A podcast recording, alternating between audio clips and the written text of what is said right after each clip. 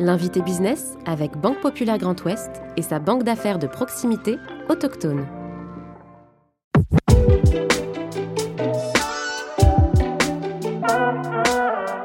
En 2000, il crée son entreprise avec trois associés. Basée à Angers, sa société conçoit, fabrique et commercialise des solutions innovantes pour l'identification des biens et des personnes. Un groupe international qui compte aujourd'hui 400 collaborateurs. Emmanuel Picot, président directeur général d'Evolis, est aujourd'hui l'invité business. Je suis Clément Lessort et vous écoutez le podcast de l'invité business.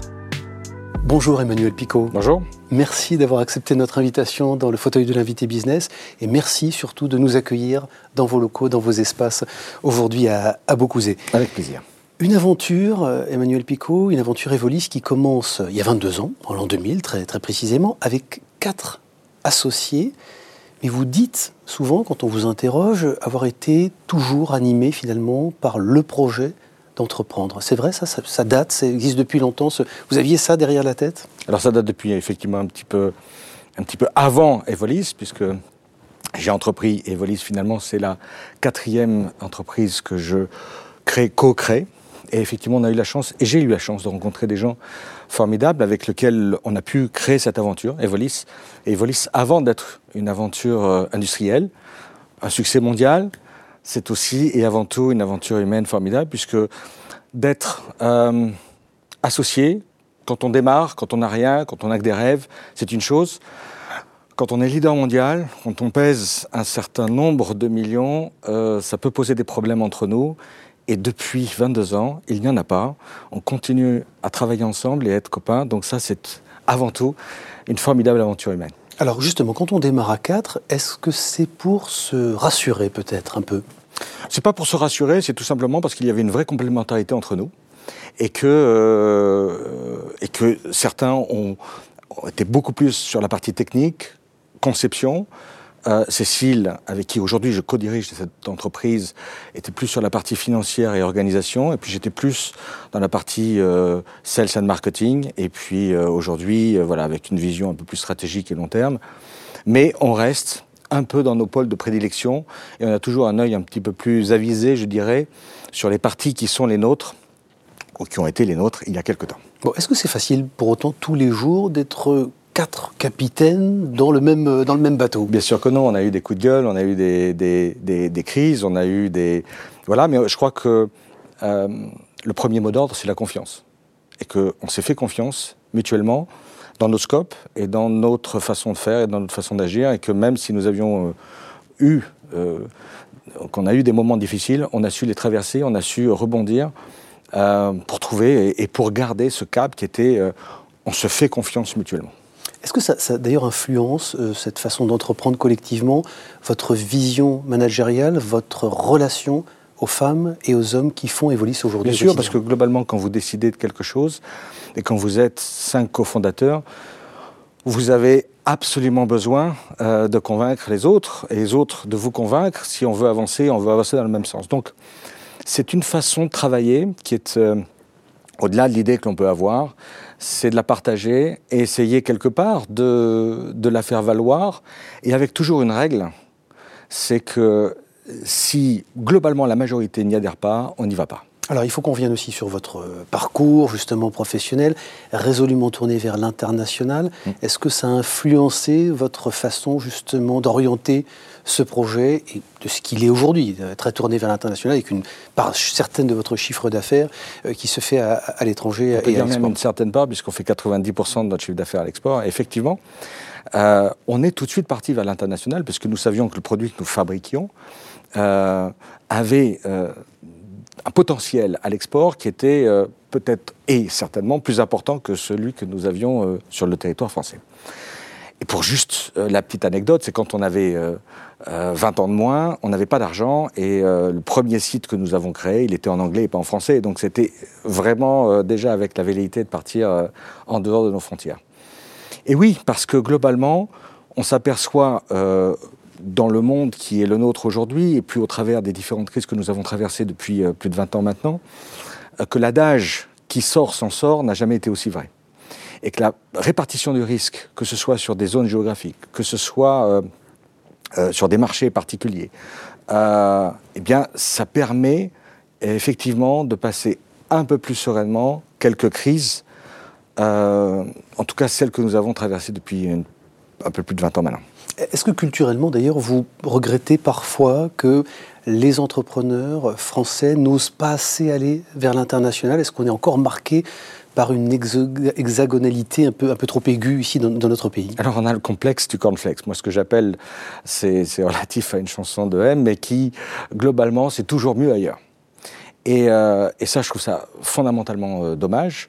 Et effectivement je trouve que euh, les Français, même par rapport à, d'autres pays européens, sont plus frileux pour aller voir un peu ce qui se passe à l'international. Et c'est pour ça que je me suis engagé auprès de la CCI en tant qu'élu, responsable de la, en tout cas euh, référent pour l'international, parce que je dis juste une chose. Euh, la France représente 0,9% de la population mondiale. Donc, il y a 99,1% des gens qui peuvent forcément être intéressé par vos produits, vos services et ce que vous, euh, ce que vous faites. Donc, il y a du potentiel et il y a de toute façon une notion, euh, au-delà du développement de l'activité, mm. ce que j'expliquais tout à l'heure, c'est une notion de répartition du risque. Mais ça veut dire que culturellement, il faut qu'on apprenne justement à oser l'international plus jeune, plus rapidement Plus jeune, plus rapidement. Mais je pense que les générations qui arrivent, effectivement, ont moins cette barrière et travaillent déjà beaucoup plus, que ce soit au travers des réseaux et au travers de leur euh, culture, à l'international, que nous ne l'avons fait, euh, nous, dans nos propres générations. Alors justement, culture de l'international, oser, l'audace, assez important. Vous investissez, il faut le dire, 4% de votre chiffre d'affaires chaque année, en tout cas, ça dépend des, exercices, mais mm. en moyenne, en R&D, en recherche et développement. Qu'est-ce que ça dit de l'innovation, de la culture de l'innovation chez, chez Evolis? En tout cas, on essaye toujours de répondre à une demande client, voire de l'anticiper, en essayant euh, d'intégrer, que ce soit des, éléments, ou que ce soit euh, euh, de plus gros concepts, ou que ce soit aussi en essayant de travailler sur ce qu'on appelle le périphérique de, nos produits euh, pour euh, répondre soit des demandes qui sont naissantes et d'essayer de les vendre ou de les marketer pour en faire un succès. Euh, on essaie en tout cas de travailler en amont avec des équipes pour réfléchir à qu'est-ce qui se passe dans le monde, que demandent nos clients, quels sont les euh, points d'attention sur certaines zones et qui pourraient finalement être intéressantes pour les autres euh, régions du monde.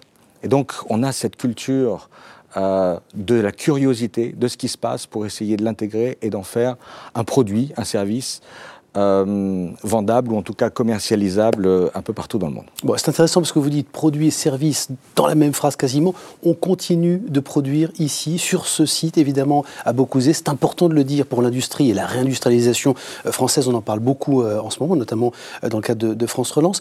Mais vous orientez de plus en plus votre activité sur les services. Qu'est-ce que ça dit finalement de cette industrie qui doit devenir plus, plus durable et dans laquelle vous vous inscrivez? En tout cas, euh, ce que nous fabriquions il y a 20 ans n'est pas ce que nous fabriquons aujourd'hui. Et ce que les marchés que nous avions il y a 20 ans ne sont pas les marchés que nous avons aujourd'hui. Donc il y a effectivement une évolution constante vis-à-vis à la fois des produits et à la fois des services, parce que aujourd'hui on fait beaucoup, plus de solutions clés en main pour répondre à un marché ou à une demande particulière, et que ça intègre du soft, ça intègre des services d'installation, de formation, euh, de maintenance.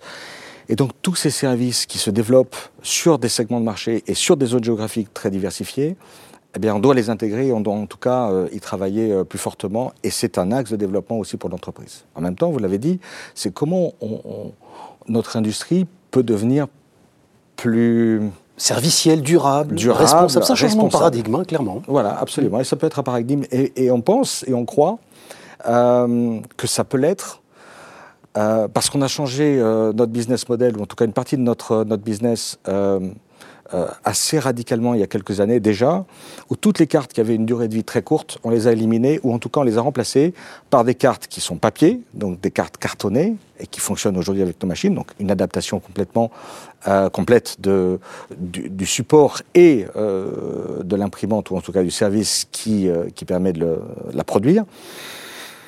Donc toutes les cartes courte, courte durée pour se concentrer sur les cartes qui ont une vraie valeur ajoutée et qui ont une vraie durabilité. et que quelque part, quand vous avez une carte qui dure 5 ans, 10 ans, eh ben, il est préférable d'avoir une carte, une seule carte qui ait cette durée de vie, plutôt que d'en imprimer une centaine pour avoir cette même, ce même service finalement que ce qu'une carte au format carte plastique, euh, format carte de crédit en plastique ou dans de nouveaux matériaux aujourd'hui, euh, euh, et de cette durabilité qui, qui est là. Je voudrais qu'on parle aussi de votre relation au territoire. J'aime bien évidemment réinscrire aux besoins les entrepreneurs dans leur environnement. Euh, il faut rappeler, préciser en tout cas, vous êtes originaire de, Tarbes, dans les Hautes-Pyrénées, un peu loin d'ici quand même. Qu'est-ce qui vous a donné envie de vous installer sur ce territoire et de maintenir votre activité ici? Vous pourriez la délocaliser de manière d'ailleurs plus, plus exotique. Pourquoi vous êtes euh, attaché à ce territoire angevin? Alors c'est l'histoire et c'est une histoire euh, de longue haleine vis-à-vis d'Evolis, mais Evolis s'est créé effectivement ici euh, dans le Maine-et-Loire. Euh, même si je n'y suis pas né, j'ai quelque part un peu mes origines puisque mon père est né à Cholet et mes grands-parents sont angevins d'origine.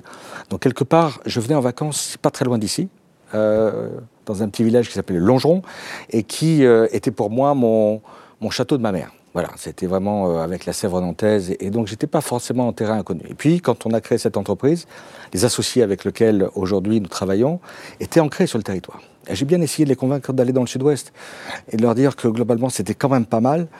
Mais ils n'ont pas adhéré au projet parce qu'ils étaient un petit peu plus ancrés que je ne l'étais. Et, euh, comme j'ai eu mon premier fils à l'âge ou euh, même année qu'on a créé Volis, j'étais mobile, nous étions mobiles. Et donc, on s'est installé ici et on ne le regrette pas. Bon, vous parlez de, votre enfant euh, notamment. En 2013, Emmanuel Picot, vous décidez de mettre une parenthèse dans votre activité justement de dirigeant pour faire un tour du monde en famille. Qu'est-ce que ça dit justement de votre relation à ce projet entrepreneurial et à ce besoin à un moment de, de faire une pause dans votre, dans votre parcours? Je crois qu'on a tous peut-être plus ou moins rêvé un jour de faire le tour du monde et de pouvoir euh, comme ça s'évader, s'échapper. Alors, euh, à la fin de mes études, je voulais le faire et on m'a déconseillé de le faire. Et puis, euh, la vie faisant que, voilà, l'occasion ne s'est pas présentée. Et à un moment donné, après, après plus de dix ans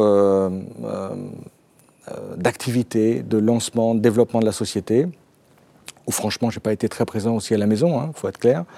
Donc, il y avait un besoin de se retrouver en tout cas pour moi, vraiment fort, euh, et à la fois de se retrouver, et à la fois de réaliser un rêve qui était un rêve euh, euh, d'adolescent, et donc de pouvoir le réaliser et d'avoir la capacité, et au travers des associés, de pouvoir prendre en charge le job que vous n'allez plus faire pendant ce temps-là, est une chance extraordinaire.